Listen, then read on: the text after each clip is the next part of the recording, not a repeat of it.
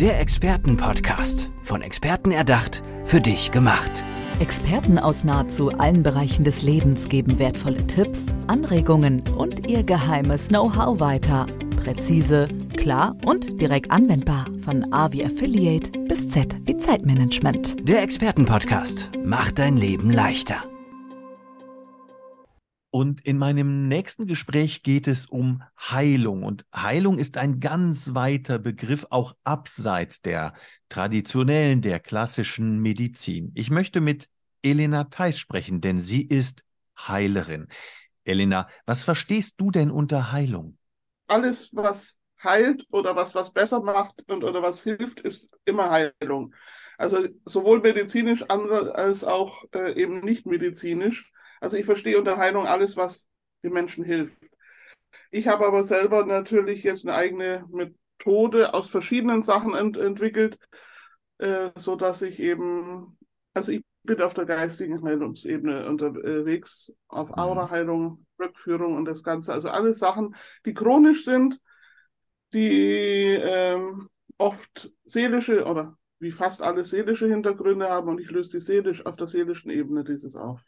Nun können sich viele Menschen unter Aura-Heilung oder Rückführung nichts vorstellen. Magst du uns kurz erklären, was Aura-Heilung bedeutet?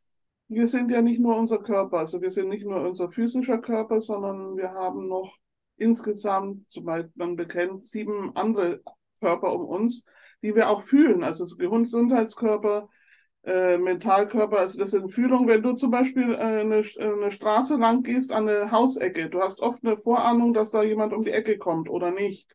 Da berühren unsere äußeren Auren schon einander, sodass wir den anderen Menschen spüren, fühlen. Wir, wir, wir ahnen es halt nur in dem normalen Leben, so dass man das also nicht so, so wahrnimmt. Aber man weiß oft schon, da kommt einer um die Ecke. Das heißt, wir sind wesentlich größer als unser physischer Körper und in diesen Körpern, in denen sind über lange Zeit viele, äh, vieles gespeichert, also Trauma, Unfälle, Missverständnisse sehr häufig, die dann zu späteren Folgen, auch gesundheitlichen Folgen führen. Und an diesen arbeite ich, also ich arbeite an dieser äußeren Membran, die wir um unseren Körper herum haben. Ich hoffe, ich mhm. habe es verständlich erklären können. Ja, aber natürlich interessiert mich auch, wir wissen, dass der, der klassische Arzt, beispielsweise der Chirurg, arbeitet mit einem Skalpell. Wie arbeitet mhm. denn eine Auraheilerin? Welche Methoden hast du zur Verfügung?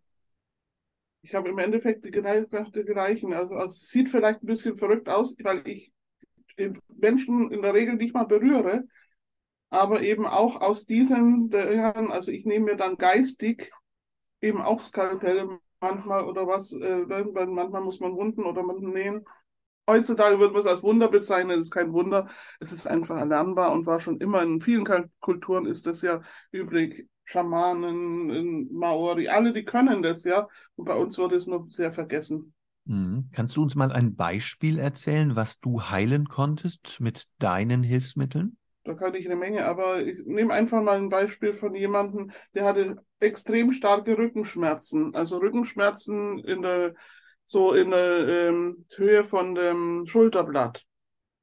Und es wurde und wurde nicht organisch, ist nichts Sehenwesen, aber er hatte die Schmerzen. Und da haben wir dann festgestellt, also da war ich, äh, da haben wir damals festgestellt, dass er ja, in einem älteren Leben, muss man dazu sagen, als Krieger da hinten mit einer Axt sozusagen zerteilt wurde und es ihm nicht sich selber nicht verziehen hatte. Und diese Axt war geistig noch da. Und die haben wir eben rausgezogen und dann geglättet und er stand dann plötzlich vom Sofa auf und sagt, Moment, ich habe gar keine Schmerzen mehr. Das ist der Idealfall. Hm, unglaublich. Du hast noch ganz andere unglaubliche Interessen. Wenn man dich googelt, stellt man fest, dass du ja eine der Top-Expertinnen für Seepferdchen bist. Wie bist du denn dazu ja. gekommen? Oh, äh, Aquaristik war schon immer mein großer Traum oder schon seit 1986 mache ich Aquaristik, seit 2000 Meeresaquaristik und dann bin ich vor 20 Jahren in einem Zooladen langweilig dann über ein Seepferdchenpärchen gestolpert. Habe erst gedacht, auch schöne Deko, weil die saßen so völlig ähm, unbeweglich da. Habe ich gesagt, ach, hat er da eine hübsche Deko in dem Aquarium, aber dann habe ich gesehen, die leben ja tatsächlich und da habe ich mich verliebt habe die damals von Bayern in, äh, im Winter in der Störerkiste im Zug mit nach, nach Niedersachsen gebracht und habe dann festgestellt, ein Vierteljahr später, dass es eine Art ist, äh, die noch nicht mal, also die bis heute nicht wissenschaftlich beschrieben ist, weil es würde zu viel Geld kosten, um die wissenschaftlich zu bestellen. Und äh, habe dann angefangen zu züchten und habe mich dann reingearbeitet und das mache ich jetzt also 20 Jahre.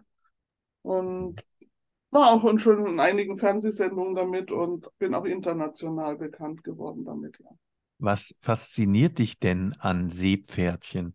Die liebevolle Art, die sie haben. Und sie, sie sind auch heilerisch. Also sie, sie wirken auf Menschen, die, die stehen davor und meditieren und, und können sich davon sehen. Aber Seepferdchen sind extrem liebevolle Tiere, auch untereinander.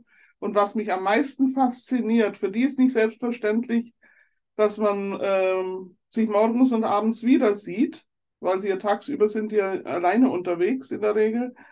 Also das heißt, das Männchen und das Weibchen, wenn sie sich abends oder morgens wiedersehen und die Nacht überstellen, freuen sie sich und tanzen miteinander.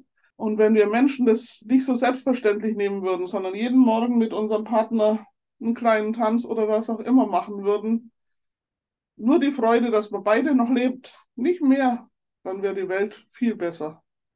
Elena, ein ganz, ganz tolles Schlusswort. Ich danke dir für dieses tolle Gespräch über Einblicke in Heilung und Seepferdchen. Danke. Herzlichen Dank, dass ich da sein durfte.